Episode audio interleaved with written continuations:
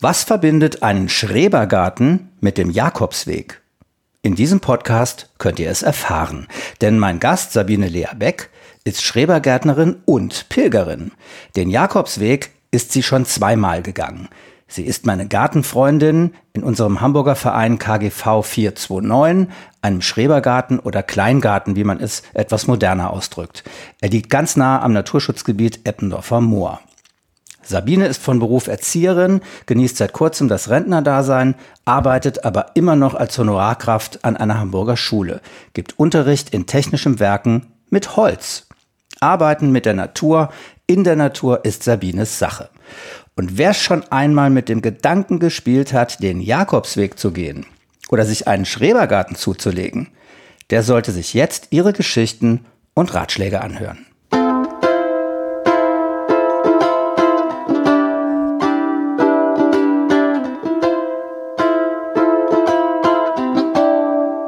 Corona Calling. Gespräche mit Freundinnen und Freunden in einer außergewöhnlichen Zeit.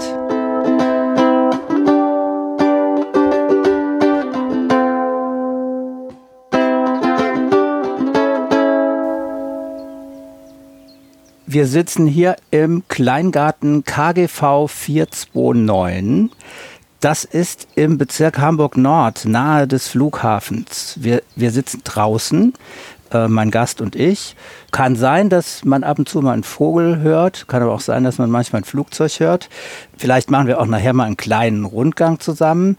Aber ich möchte erstmal meinen Gast begrüßen. Das ist Sabine Lea Beck eine Gartenfreundin von mir. Dieser Podcast heißt ja Corona Calling Gespräche mit Freundinnen und Freunden.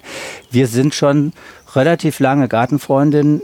Herzlich willkommen zu dem kleinen Podcast, Sabine. Wie, wie geht's dir heute? Hallo Patrick. Ja, mir geht's wunderbar, zumal das Wetter ja auch äh, herrlich mitspielt. Ähm, ich lebe im Garten, ich lebe für meinen Garten, ich fühle mich in meinem Garten wohl und finde es wunderbar, dass mein Mann äh, genau die gleichen Interessen hat. Und dann ist es ein wunderbares Miteinander. Und so geht es mir auch. Äh, ich habe ja auch diesen kleinen Garten mit, mit einer Laube drauf, mit meiner Frau. Und wir leben das auch zusammen. Und das ist, glaube ich, der, der Spaß, den wir zusammen haben und sind auch bei so herrlichen Zeiten sehr, sehr oft hier im Garten. Lass uns doch mal kurz für diejenigen Hörerinnen und Hörer, die das alles nicht kennen, erklären, was ist ein Kleingarten. Das ist ein von der Stadt gepachtetes Stück Land sozusagen für 200 Euro im Jahr ungefähr. Und nur die Laube ist der Besitz. Ja, das ist so der Besitz. Ja. Und die Kleingärten sind ja ursprünglich nach dem Krieg entstanden, weil es sehr viele Leute gab, die keine Unterkünfte hatten die sich dann Behelfsheime äh, bauten, da dann auch sich selber versorgten. Ja, so, äh, und früher war das eben so, dass die sich feste Häuser gebaut haben, die jetzt eben nach und nach wieder äh, zurückgebaut werden, weil üblicherweise nur noch die Blockhäuser in einem Garten stehen dürfen. Also die, die Holzhäuser mit, ja. mit, mit klaren genau. Maßeinheiten, genau. 24 Quadratmeter. Ähm, eigentlich eine, die Schreberbewegung von diesem Herrn Schreber gedacht für ärmere Menschen, damit die auch ein Stück Natur genießen können, auch sich selbst versorgen können, die ursprüngliche Idee. Und das ist vielleicht das Stichwort für, für uns Kleingärtner, weil viele denken, naja, super, ich nehme so einen Kleingarten, lege mich in die Sonne, blas mir einen Pool auf und genieße das Leben. So ganz ist es nicht, weil wir haben auch Verpflichtungen. Kannst du ein paar aufzählen? Ich kann sie ergänzen vielleicht. Also habe eben das Stichwort gesagt, wir müssen Gemüse anpflanzen. Wir sollten es tun. Genau, also es soll ungefähr ein Drittel des Gartens äh, soll Gemüse äh, sein oder Nutzgarten. Ähm, der andere Teil, der darf zum Vergnügen äh, da sein, möglichst nicht so viel Rasen, sehr gerne äh, viel Beete. Aus dem Grund, weil es gleichzeitig auch noch eine Oase sein soll für Menschen, die eben nicht das Glück haben, einen Garten zu haben, die durch diese Gärten gehen und sich natürlich dann erfreuen, wenn sie gepflegt sind. Und wenn sie ja, äh, wenn sie nach außen hin gut wirken. Die sollen und dürfen fragen, was ist das? Wie baut man das an? Warum habt ihr das so gemacht? Ja, unbedingt. Ähm, deshalb ist eine Regel, dass die Hecken nicht höher als 1,10 Meter sein sollen, sodass äh, dem Menschen der Einblick gewährt wird. Man soll auch keine großen Pflanzen vor der Hecke bauen, dann wäre es ja das Prinzip der niedrigen Hecke äh, hinfällig. Natürlich schafft man sich im Garten auch solche äh, kleinen Ecken, die nicht einsichtbar sind. Aber im Großen und Ganzen ist es eben einfach eine mm, Sache, dass ich nicht ganz allein den Garten für mich habe, sondern vielleicht auch den anderen damit etwas Freude bereiten kann. Und, und wir kennen das, die Solidarität in den, in den Gärten. Also es ist nicht nur der Austausch mit möglicherweise mal Leuten, die in den Wegen gehen, sondern auch mit den Nachbarn man hat eine Pflanze, tauscht sie aus, man fragt, wie hast du denn ein Hochbeet gebaut, wie geht das, wie mache ich das, äh, wie hast du deinen Kompost gebaut. Ähm, also man lernt ständig dazu und ist eigentlich ständig am Arbeiten. Das stimmt. Ähm, wenn ich in den Garten gehe, dann ziehe ich meine Arbeitssachen an. Die ziehe ich dann vor abends, bevor ich wieder nach Hause gehe, nicht mehr aus. Und habe eigentlich auch nie das Bedürfnis, mich jetzt so längere Zeit hinzusetzen, um ähm, Freizeit zu genießen. Für mich ist es das Erden. Ich brauche die Arbeit im Garten. Spüre das natürlich am Abend unbedingt. Dann habe ich tierisch Kreuzschmerzen, aber dann weiß ich, ich lebe und äh, ich mir geht es gut. Ich kann immer noch äh, geradeaus gehen. Für mich ist es ein, mm, ein Ort der Muse, ein Ort der Entspannung, auch mit viel Arbeit ein Ort der Entspannung. Und ich liebe den Garten über alles. Es wäre schrecklich, wenn ich diesen Garten nicht hätte. Ist das, was uns verbindet als Gartenfreundinnen und Freunde, dieses Thema Garten, diese unterschiedlichen Aspekte im Kleingarten zu haben? Ganz bestimmt ähm, verbindet uns das. Ganz bestimmt hat jeder so seine Vorstellungen, was er machen kann. Ich habe zum Beispiel vor drei Tagen einen Garten gesehen, der macht mich regelrecht äh, neugierig auf Neues auszuprobieren da ist das Wunderbare, dass ich eben dann hingehen kann. Du kannst mir mal äh, Tipps geben, was mache ich mit irgendwelchen äh, Gemüse, das bei mir nichts wird, vielleicht bei ihr aber umso schöner. Und das sind so, so Dinge, die einem unbedingt helfen. Unser Garten ist zum Beispiel nie abgeschlossen da kann äh, jeder kann da reinkommen. Wir, auch mein Hund? Ja, auch dein Hund, der nachdem Nervt. ich Hunde ja nicht so sehr mag, aber deinen mittlerweile. Und von daher, also es ist auch ein offener Bereich. Ich schließe das auch, den Garten auch nicht ab, wenn wir gehen, weil es Nachbarn gibt, die eben irgendwelche Spaten oder Rechner oder sonst irgendwas nicht haben und es dann gerne bei uns rausholen können, wenn es ordentlich wieder zurückgestellt wird. Erzähl mir ganz kurz, was dich bei dem Garten konkret da angemacht hat. Also was, was, äh, warum fandst du den Garten so gut? Ja, von dem du gerade eben gesprochen hast? Mm, der Garten ist sagen wir mal, äh, zwei Drittel äh, Nutzgarten und ein Drittel äh, Freizeitgarten. Und die, sowas habe ich noch nicht, äh, noch nicht gesehen, wie das in Hochbeeten, in höheren Beeten und äh, gemischt war und unterschiedliche Erde und Dinge, die zusammenpassen, werden zusammengepflanzt. Es gibt aber Pflanzen, die sich abstoßen, dementsprechend dann auch nichts werden. Und so kann ich lernen. Ich habe schon so lange den Garten und das ist ein völlig neues Gebiet, in das ich unbedingt mit einsteigen möchte. Das, es hört nie auf, es ist so. Äh, wir betreiben ja auch teilweise wirklich ökologisch ökologischen Gartenanbau. Das machen wir. Es, die Zeiten sind vorbei, wo man mit Glykosat oder wie das heißt, das sogenannte Unkraut vernichtet hat. Das heißt, das ist wirklich ein, ein Ort auch, an dem wir unser Essen züchten. Und zwar anders als im Supermarkt. Ich garantiere jedem, wenn er bei mir ein Stück Salat abpflückt, es schmeckt besser als in Rewe, Edeka oder Aldi oder irgendwo anders. Das ist schon sehr schön, finde ich. Ja, das stimmt. Und vor allen Dingen braucht den Salat überhaupt nicht waschen. Ja. Weil weil nichts, ja. aber auch gar nichts dran kann, auch keine Schnecken, weil er im Hochbeet ist und von daher ich den eigentlich unbesehen essen kann. Natürlich mache ich es nicht, ich wasche ihn schon, aber normalerweise wäre es so, dass man das Gemüse bis auf den Schmutz, wenn es in der Erde wächst, so essen kann. Ein Aspekt doch, wenn wir hier mal rausgucken in den kleinen Garten, bei mir jetzt hier, ein kleines Stück Rasen, ein Beet hier im Vordergrund und hinten hängen mindestens drei, vier Futterstellen für Vögel. Ich genieße das auch und wollte das nur mal anmerken. Also die Natur also die zoologische Natur ist natürlich auch was ganz, ganz Tolles in so einem Kleingarten.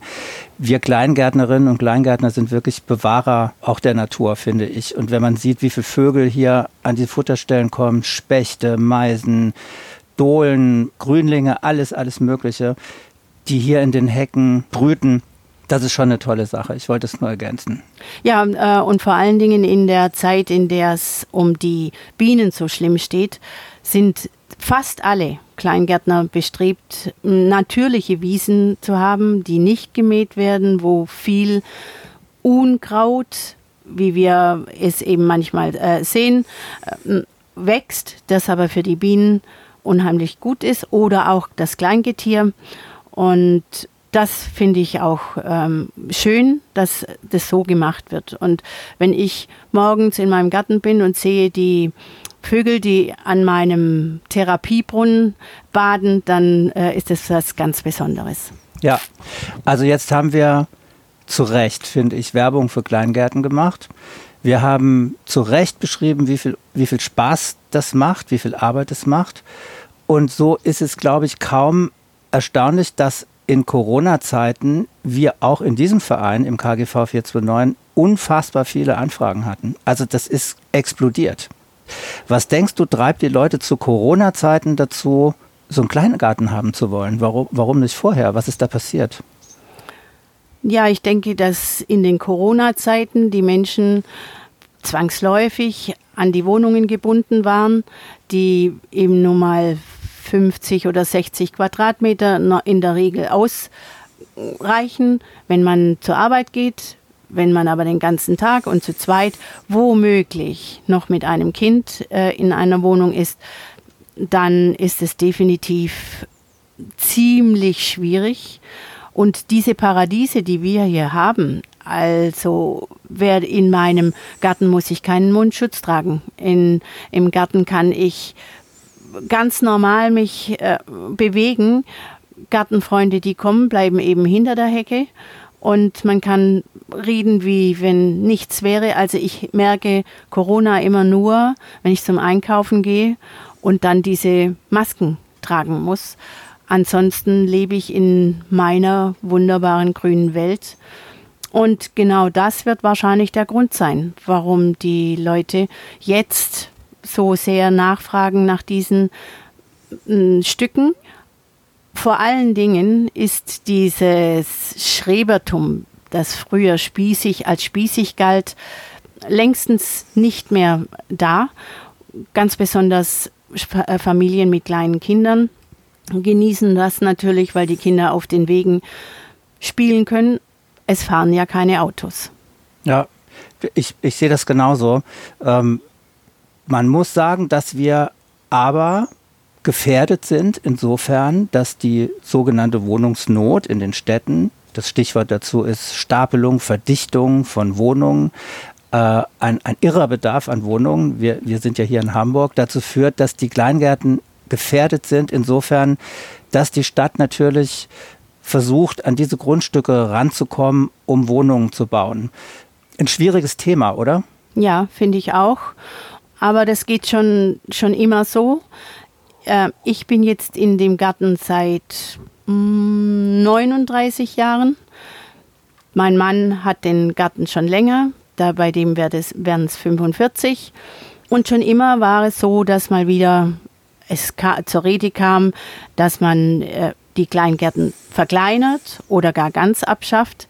Nun haben wir natürlich das Riesenglück, hinter einem Naturschutzgebiet äh, zu liegen.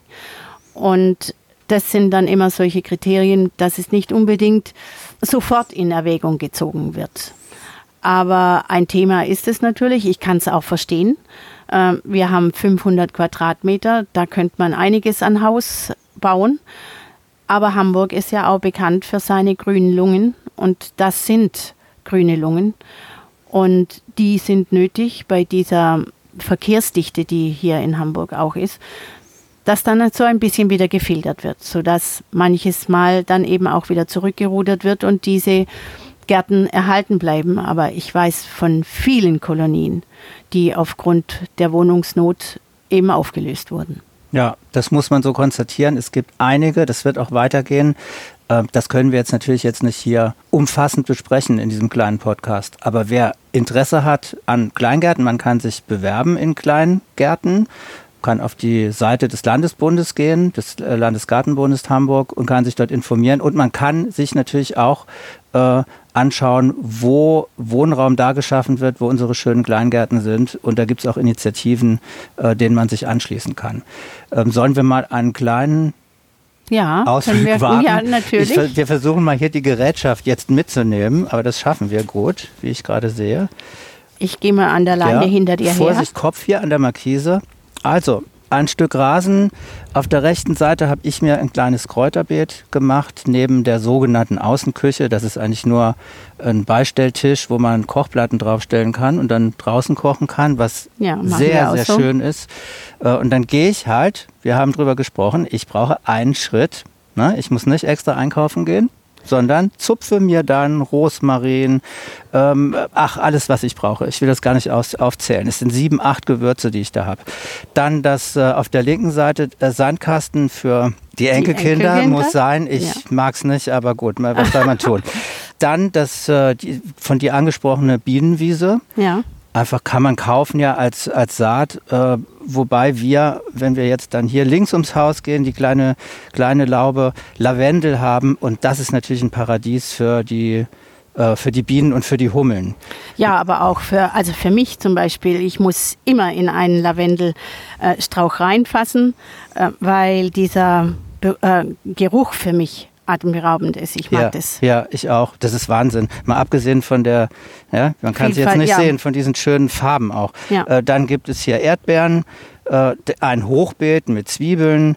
Es gibt alle möglichen Salate, es gibt Spinat, es gibt Sachen, die überhaupt nichts geworden sind. Das passiert ja, das nämlich auch, die abge, von Tauben abgefressen werden. Ja, und Kartoffeln haben wir. Wir haben wahnsinnig viel Kartoffeln und da freue ich mich irre drauf. Das wird wunderbar und ja. vor allen Dingen wirst du ja nie alle auf einmal essen können. Und dann macht man das so wie früher. Ja. Die Menschen sich dann eine Miete angelegt haben, da kommen die Kartoffeln dann wieder rein. Und äh, dann kann man sich die bis zum Winter immer wieder rausholen. Ja. Und ja, dies schmeckt man wirklich. Es ist herrlich. Ja, ja. Das, äh, also das sind einfach ganz besondere Kartoffeln, die schmeckt man. Außerdem steckt Arbeit dahinter. Ja und äh, Pflege und dann schmeckt es doppelt. Ja, so, das kommt wirklich dazu. Es ja. schmeckt doppelt, egal. Also ja. Ähm, ja, könnte auch, können auch ein bisschen schlechtere Kartoffeln sein, die schmecken dreimal so gut wie die genau. aus dem es sind ja meine Kartoffeln. Ja. Dann gibt es zwei, drei Komposter haben wir. Die braucht man auch, weil natürlich überall Erde hin muss und gute Erde hin muss. Wir haben einen sehr schlechten Boden hier. Bei euch ist das besser, besser ein paar hundert. Meter weiter. Ähm, ja, so sieht das aus. Ich, ich, hoffe, wir haben das ein bisschen beschreiben können. Aber was du vielleicht noch erwähnen musst, dass wir in diesen Zeiten, die so sehr auf biologisch äh, aufgebaut sind, wir hier in dem Garten meistens keine, kein fließendes Wasser mehr haben. Wir müssen unser äh, Wasser auffangen. Es kommt auf den Kompost, da wird es durchgefiltert. Ich zum Beispiel benutze nur tensidefreie Waschmittel. Und Toilette ist ganz verboten, sodass Richtig. ich nenne es immer Waldtoilette. Ein, ja, gibt es extra dafür, die äh, wird dann. Komposttoiletten sagen genau, wir. Genau, Kompost. Ja. Äh, und es riecht kein bisschen, ja. muss nur halt von Zeit zu Zeit ausgetauscht werden. Aber das muss man wissen, dass es, dass das kein ja. Wochenendhaus ist, sondern einfach ein Haus mitten in der Stadt, wo man das Glück hat, drin wohnen zu können oder übernachten zu können, aber sehr naturbewusst und wir machen alles draußen auch, so wie du das äh, Kochen und es ist bei mir genauso, dass ich an meiner Kräuterspirale mir das hole, was ich brauche. aber naturverbunden. Du hast es jetzt sehr, sehr schön zusammengefasst. Ich drücke jetzt aufs Tempo ein bisschen, weil wir uns natürlich jetzt, ich hoffe, man merkt das, weil wir sehr enthusiastisch über, über diese Kleingärten reden.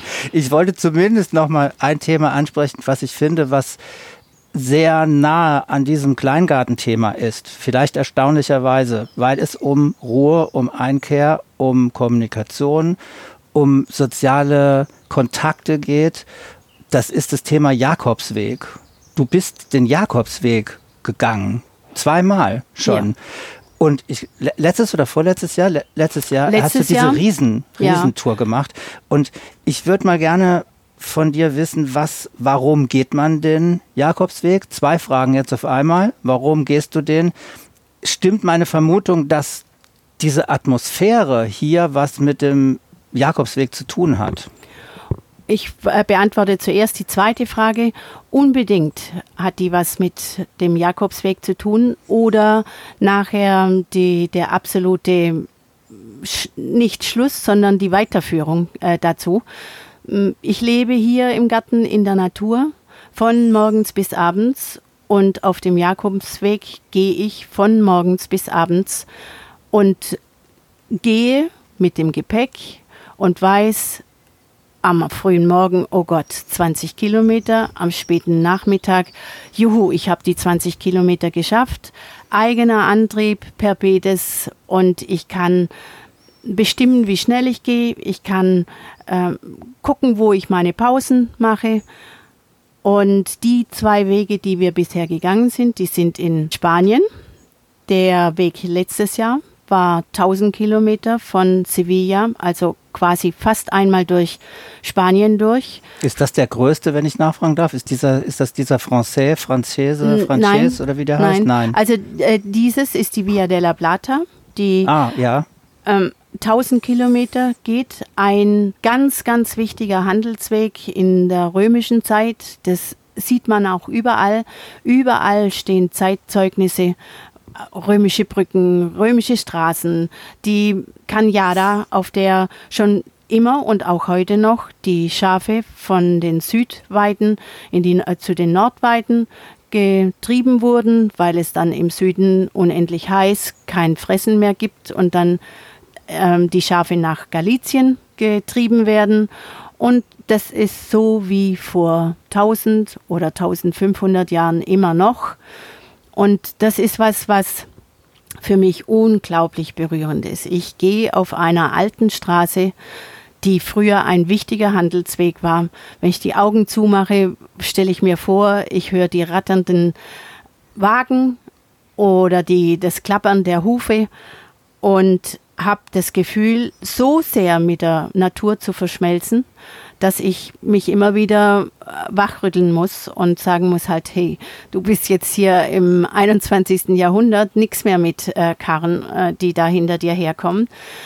Aber man verschmilzt mit der Landschaft und man hat zwei unterschiedliche Wahrnehmungen. Einmal die Natur, die man als solches wahrnimmt und sein Inneres, was man wahrnimmt. Dinge, die in der ähm, heutigen Gesellschaft völlig untergehen. Äh, wie spüre ich? Wie gehe ich? Was, ähm, was atme ich? Wie sehe ich das Licht? Das sind Dinge, die man in der Stadt gar keine Zeit hat, darauf zu achten. Und die Natur wahrnehmen, das bedeutet, das Licht spiegelt sich sogar äh, auf einer Wiese. Die Muster, die entstehen, wenn Sonne durch Bäume äh, durchscheint, das Rauschen der Gräser, das man normalerweise gar nicht hört, aber wenn es so leise ist.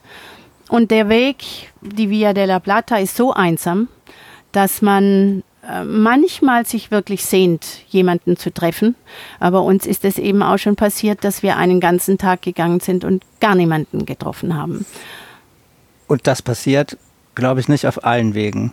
Nein. Weil, also um es nochmal klar zu sagen, es gibt viele, viele verschiedene Jakobswege. Ja. Das sind jetzt die Klassiker, die du beschreibst, die größten in Spanien. Gibt aber in jedem Land, glaube ich, viele. Aber das würde jetzt zu weit führen. Aber auch die großen Wege sind teilweise richtig überlaufen. Stimmt das? Also da habt ihr einen gewählt, wo ihr wirklich ähm, das Privileg habt, alleine zu sein. Das ist nicht überall so, das ja. meine ich damit. Ja, also äh, die irrige Meinung äh, ist, es gibt einen Jakobsweg, der von Saint-Jean-Pied in den Pyrenäen nach Santiago führt. Und das ist tatsächlich der hochfrequentierte Weg. Santiago de Compostela, genauer gesagt. Genau, ne? der, ähm, das ist der Pilgerort, an den sich jeder Pilger, der die auf diesen Weg macht, wünscht anzukommen. Ein Pilgerort, der ähm, da dazu geworden ist, weil dort das Grab von dem Apostel Jakobus ist. Das ist eine ja, Legende, Geschichte und wie so alles, was äh, aus früher Zeit äh, ist, muss man es glauben oder auch nicht. Aber die Kirche, die Kathedrale ist eben auf einem Grab aufgebaut, in dem eben vermutlich die Gebeine äh, vom ja. Jakobus sind. Der mit dem Schiff, wenn ich dich unterbrechen darf, ganz kurz, Gern. ist eine Geschichte, die ich mag. Äh, der ist, äh, wie sagt man, exekutiert worden in Jerusalem Ja. und ist dann der Legende nach ist der Leichnam auf ein Schiff gekommen, ohne Besatzung und dann in Spanien angelandet. Das ist natürlich nur eine Legende, um die, die Bedeutung dieses Mannes hervorzuheben. Aber er ist tatsächlich in Spanien gelandet und gibt es noch tausend andere, da gibt es noch tausend andere dieser, dieser Legenden. Aber da möchte man hin. Entschuldigung, dass ich dich unterbrochen Das habe. ist äh, genau ähm, das. Das Ziel eines jeden Pilgers, mindestens mal in Spanien, ist Santiago. Und Santiago ist eine atemberaubende Stadt, groß, aber der absolute Mittelpunkt ist die Kathedrale und der Platz vor der Kathedrale ist das, wo alle Pilger, wenn sie dort sind, weinen, glücklich sind, lachen und was das Allerschönste ist, ganz häufig trifft man Pilger, die man auf dem Weg getroffen hat und dann wieder verliert, trifft man auf diesem Platz und vor allen Dingen ist es sowieso immer so, dass diese Pil das Pilgertum und die Menschen, die äh, das tun, mh, eine ganz besondere Art haben, miteinander umzugehen. Ich treffe einen, einen Mexikaner oder einen Nordamerikaner, habe den noch nie zuvor gesehen, gehe eine Viertelstunde oder zwei Stunden, wie auch immer, und habe das Gefühl, es ist ein alter Freund, wenn ich den äh, wieder treffe. Äh, Also es ist eine ganz besondere Art, ebenso wie es hier im Garten eben auch ist. Es sind Gleichgesinnte, die sich treffen und die sofort eine Chemie haben, entwickelt haben, die Nicht alle, aber schön die ist. meisten. ja, aber mir ist es bis jetzt so passiert, also ganz selten passiert, Ja. dass ich denke, oh, hoffentlich treffe ich den nie wieder. Vom Glauben her, auf den Weg habe ich mich gemacht, weil ich mich finden wollte. Beziehungsweise mein Mann wollte sich finden, ich wollte mich finden und am Ende haben wir uns wieder gemeinsam gefunden. Und eine ganz schöne Geschichte, wie ich finde, war, dass mein Mann das vorgenommen hatte, mh, nochmal zu heiraten in Santiago. Ich wusste davon nichts. Gescheitert ist es daran, dass wir hätten alle unsere Papiere übersetzen lassen müssen und dann wäre es wahrscheinlich noch nicht gegangen, weil mein Mann gar nicht in der Kirche war zu dem Zeitpunkt. Und unser Entschluss war aber so fest, dass wir uns in den Zug gesetzt haben und nach Travemünde gefahren sind und ein Stück auf dem Hanseweg und dann auf der Via Baltica auch ein Jakobsweg, der in Deutschland führt, dann zurückgekommen sind und zwei Tage später in der St. Jakobi-Kirche hier in Hamburg ja, eine Pilgerhochzeit gemacht haben. Also wir haben uns ein zweites Mal die, das Jawort gegeben unter Pilgern mit einem Pilgerpastor in einer Pilgermesse. Das war was ganz, ganz Besonderes. Eine wunderschöne Geschichte, Ja, Sabine. Das ist, das ist sehr, sehr schön. Hoffe, ich wird jetzt nicht, ich, ich mache die jetzt nicht kaputt. nein, nein, nein, nur, nein, überhaupt äh, nicht. Ich weil- weil erzähle sehr gern ja, von diesen nein, das ist toll. Das ist ganz, ganz toll. Es, man, man muss dazu sagen auch, dass dieser, dieser Pilgerweg neben Rom und Jerusalem im, im, wir reden jetzt vom hohen Mittelalter, seitdem gibt es den, Ja. einer der bedeutendsten war. Also Genau. da, da steckt richtig auch Energie dahinter. Ja. Kannst du denn nach dieser wunderbaren Geschichte des zweiten Jahrworts uns kurz beschreiben, wie läuft denn das ab? Wie bereitet man sich vor Ähm, wie läuft es während der Tour ab? Jeder macht es wahrscheinlich anders. Wie, hast, wie planst du das vor? Und ich sehe, du hast eine Muschel mitgebracht und ein Buch. Kannst du mal beschreiben, wie bereitet man sich vor? Was passiert unterwegs? Also Muschel, ähm, das ist das Erkennungszeichen. Das wie so eine große Schellmuschel sieht sie aus. Ja, genau. Aber die, äh, es gibt eben ganz besondere. Meine ist ganz glatt äh, oder ganz gerade, aber die, die meisten, die die Menschen tragen, sind diese Jakobsmuscheln und die sind äh, gehöhlt und das waren früher die Gefäße, wo man aus den Brunnen getrunken hat. Ich fand diese ähm, Schellmuschel, die eben aber auch eine Jakobsmuschel ist, schöner, weil sie ganz glatt an meinem Rucksack hängt. Da äh, gehören die hin. Die werden an dem Rucksack festgemacht, sind praktisch das äh, Erkennungszeichen eines jeden Jakobswegspilgers, in welcher Form auch immer. Ich habe eben die flache gewählt. Ja, das ist das eine. Das andere ist ein Pilgerausweis. Den bekommt man bei der Jakobusgesellschaft und oder kann ihn direkt vor Ort in ja, wo immer man diesen Weg eben beginnt, kaufen. Also wir haben unseren bei der Jakobusgemeinde hier in Hamburg äh, geholt. Und bei meinem letzten ist was ganz Besonderes. Ähm, ich war drei Wochen bevor wir auf den Weg gingen in Jerusalem und habe meinen ersten Stempel in Jerusalem mir geben lassen und habe den Ausweis auch äh, segnen lassen, also unter einem guten Stern und bin dann äh, mit diesem ersten Stempel auf dem Pass losgegangen in Sevilla. Jeder staunt, was? Jerusalem, wie geht denn das? Ja, das war eigentlich ein Spaß. Ähm, beginnen tut der Weg natürlich dann in Sevilla bei dem letzten. Und den braucht man. Das ist praktisch wie der Pilgerausweis. Den muss man jeden Abend, wo man eben in die Herberge geht, abstempeln der lassen. Der Beweis, dass du genau. gegangen bist. Genau. Und ähm, meiner, den musste ich schon anbauen, weil der hätte nie gereicht. Und von daher, ja, äh, wir haben also ein ganzes Stück da noch, äh, noch angeklebt, weil ich wollte keine zwei haben. Und der sieht wirklich äußerst interessant aus. Ja, das kann ich bestätigen. Das sind irre viele Stempel drin. Ja, genau. Wir haben uns bei unserem letzten Weg ganz viel Zeit genommen, um es nicht, um es genau zu sagen, zwei Monate. Bedeutet, wir konnten kleine, kurze Etappen gehen, angenehm für alte Menschen und da die Via ein sehr, sehr langer Weg ist und dazwischen drin die Etappen auch lang sind, muss ich also unumwunden zugeben, dass manche Etappen ich unmöglich hätte äh, schaffen können.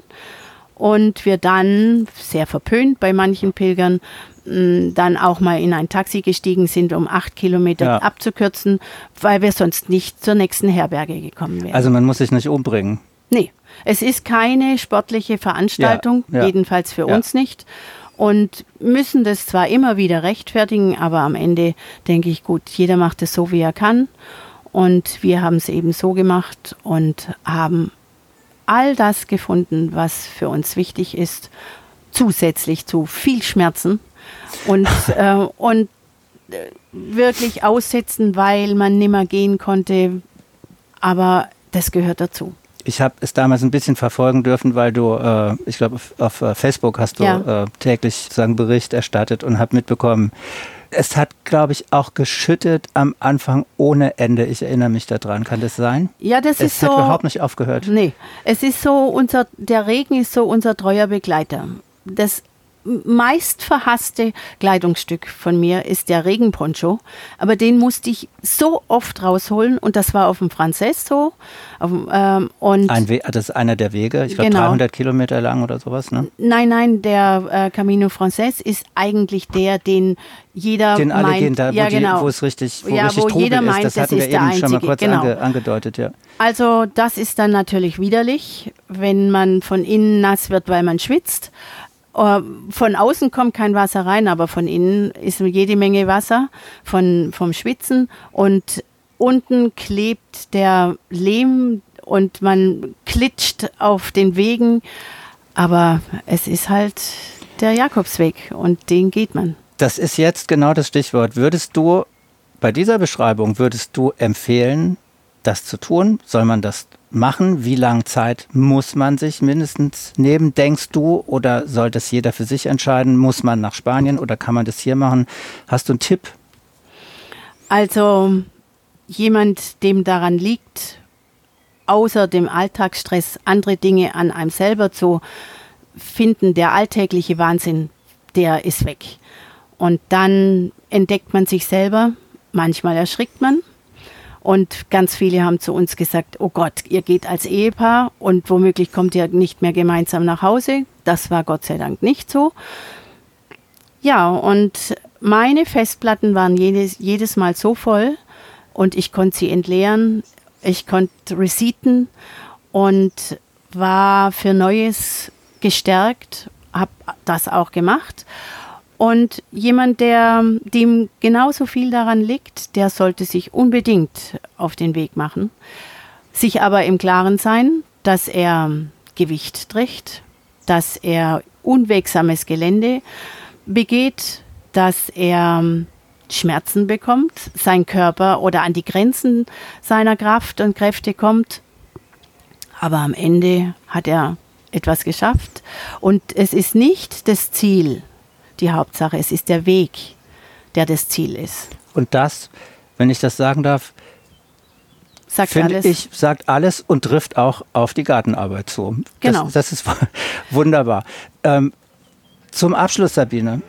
Äh, wir sind ja noch immer in Corona-Zeiten, das merken wir hier im Kleingarten ja auch. Also ähm, lange Zeit durfte man sich überhaupt nicht treffen. Wir haben Mindestabstand natürlich jetzt auch hier, wo wir hier sitzen am Tisch. Was soll deiner Meinung nach bleiben von diesen aus Corona-Zeiten? Ich frage das jeden meiner Gäste. Und was denkst du, auf was ist durchaus verzichtbar äh, nach diesen Corona-Zeiten? Also ich sage, die erste Frage überhaupt, dieses Empfinden oder dieses Verständnis dem anderen gegenüber, was man eben in der Corona-Zeit machte. Junge Leute halfen, Alten einzukaufen, haben gesehen, wo die Bedürfnisse sind. Das müsste unbedingt bleiben. Äh, dass man ein Miteinander, so wie es hier im Garten ist, ein Miteinander hat, dass man merkt, es gibt andere Menschen. Das war eine ganz, ganz tolle Erfahrung. Was ich überhaupt nicht haben muss, sind weiterhin dieser Mundschutz. Aber wenn man es von mir verlangt, werde ich es tun, solange bis wir außer Gefahr sind. Mm, und dieses ewige Gemecker, es, äh, was verlangt die Regierung? Also ich denke, wir, wir können überhaupt nicht klagen, wenn ich mir vorstelle, was meine Großmutter alles durchmachen musste, dann ist es ein wirklich kleine Kleinigkeit. Drei Monate zu Hause zu sein, genügend zu essen zu haben und alle Komfortsachen ja nicht aufgeben zu müssen. So, und von daher ist es natürlich hier im Garten wesentlich besser zu ertragen. Äh, und diese Hilfsbereitschaft, dieses Acht, die Achtsamkeit, das glaube ich ist was ganz, ganz Wichtiges. Und vielleicht war das das Ziel, wenn man von einem Universum spricht, das eben leitet und auch bewirkt. Bevor ich dir jetzt ganz herzlich danke, dass wir dieses Gespräch führen durften, mache ich jetzt eine Verbindung zwischen Garten und Jak Jakobusweg. Der, der Jakobitag ist der 25. Juli. Genau. Also eins muss ich noch dazu sagen, nächstes Jahr ist ein heiliges Jahr. Bedeutet, der Jakobus Geburtstag, der 25. Juli, fällt auf einen Sonntag. Das bedeutet, dass das ganze Jahr ein heiliges Jahr ist mit der heiligen Pforte, wie sie auch in Rom äh, sie gibt. Und gef also gefeiert wird vorwiegend in den katholischen Gebieten, ganz besonders in Spanien. Und dann wird der Weg wahrscheinlich ziemlich voll sein. Genau. Das, das ist nämlich immer an diesen Spitzen, ja. dann sind dann plötzlich 180.000 ja. statt 50.000 unterwegs. Aber ähm, schön, dass du das nochmal gesagt hast mit dem, mit dem Jakobitag. Mein Spruch, Garten und Jakobusweg, ist folgender. Ein, eine Bauernregel. Jakobi heißt, lohnt sich Mühe und Fleiß. Das ist wunderbar und das tollste Schlusswort, was man sich vorstellen kann. Sabine, vielen, vielen Dank. Gerne, gerne. Ich habe sehr gerne mit dir gesprochen.